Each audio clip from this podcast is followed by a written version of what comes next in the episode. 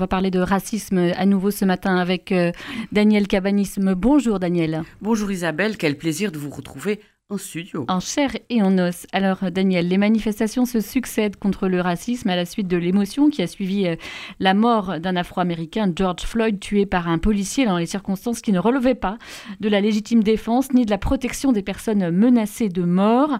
Alors les motivations des manifestants sont-elles légitimes et surtout ont-elles un contenu cohérent? C'est la question que vous nous posez ce matin.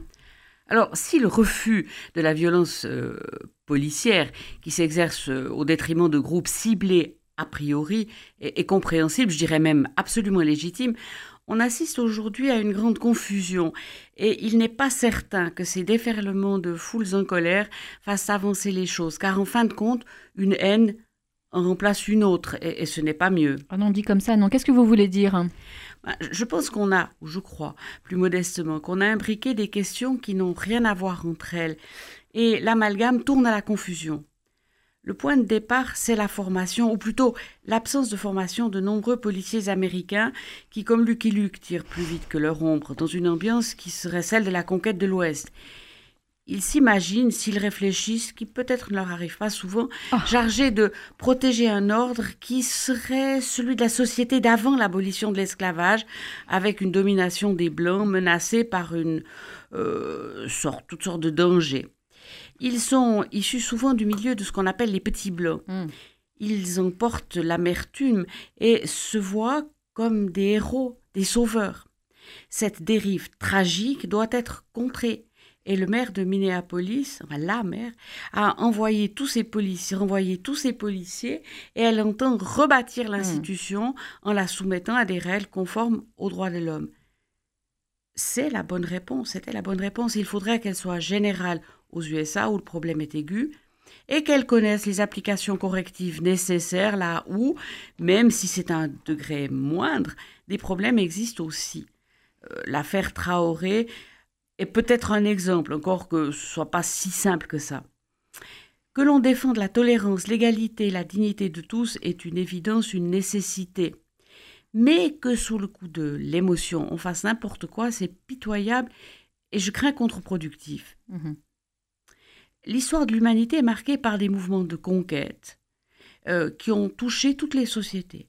Les Grecs visaient l'Asie mineure, Alexandre le Grand y est parvenu avant que tout ne tombe entre les mains des Romains, qui eux aussi qualifiaient ceux qui ne parlaient pas leur langue et n'avaient pas d'institution représentative de barbares. Et ceux qui vivaient chez eux avaient un statut particulier discriminant. C'étaient les, métèques ou euh, les pérégrins. C'est seulement lorsque Caracalla, en 202 de notre ère, accorda la citoyenneté à tous les habitants de l'Empire, que l'égalité sera la norme, avec une monstrueuse exception, celle de l'esclavage, puisque les esclaves n'étaient juridiquement que des choses. Après, les populations germaniques détruisent l'Empire romain une bonne partie de sa civilisation, avant de reconstruire un nouveau modèle européen dont nous sommes les héritiers plus ou moins légitimes. Suivant les consignes de leurs prophètes, les Arabes musulmans mettent à terre l'Empire romain d'Orient, conquièrent de nombreuses terres où ils imposent leur religion, leur langue, leur système, tandis que les Occidentaux se lancent à l'assaut du nouveau monde, de l'Afrique, de l'Asie. Pour simplifier avec ce que cela a de réducteur. Tout le monde a conquis, a été conquis. Nord-sud, sud-sud, nord-nord, nord-est, nord-ouest. Dans chaque mouvement, il y a des apports, il y a des désastres qu'il ne s'agit pas d'oublier. La quête de la vérité est importante. Mais pour que cela ait un sens, il ne faut pas le faire dans un esprit de haine, mais apprendre à tirer des erreurs du passé une force de reconstruction qui sera utile. Si les conquêtes territoriales sont un phénomène marginal aujourd'hui, d'autres formes de conquête nous menacent, véhiculées par les GAFA, l'intelligence artificielle.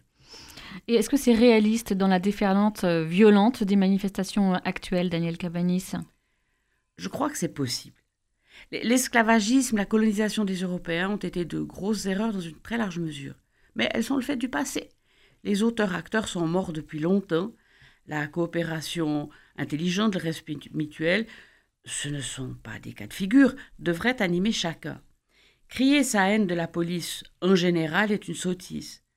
La victimisation ne sert à rien, et cela d'autant moins que lorsqu'on se rend dans les anciennes colonies européennes. Et pour mon travail, je l'ai fait longtemps, jusqu'à il y a peu de temps.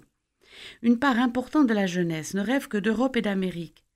Et quand on leur pose la question, mais et le passé et les mauvais rapports, ils disent très clairement que les histoires de leurs ancêtres, jusqu'à leurs grands-parents, parce que c'est à peu près ça que ça peut concerner, ou leurs arrière-grands-parents, ça les intéresse en tant que mémoire familiale ou collective, mais qu'ils ne sont pas les porte-drapeaux de problèmes qui appartiennent au passé, ou, et ils insistent là-dessus, ils devraient rester. Eh bien, merci beaucoup euh, Daniel Cabanis pour cette euh, leçon de sagesse euh, ce matin. Votre travail, vous nous l'avez, vous en avez parlé, c'était d'être professeur de droit à l'université Toulouse 1 Capitole. Merci, merci beaucoup. Je vous dis à la semaine prochaine pour une autre chronique. À la semaine prochaine.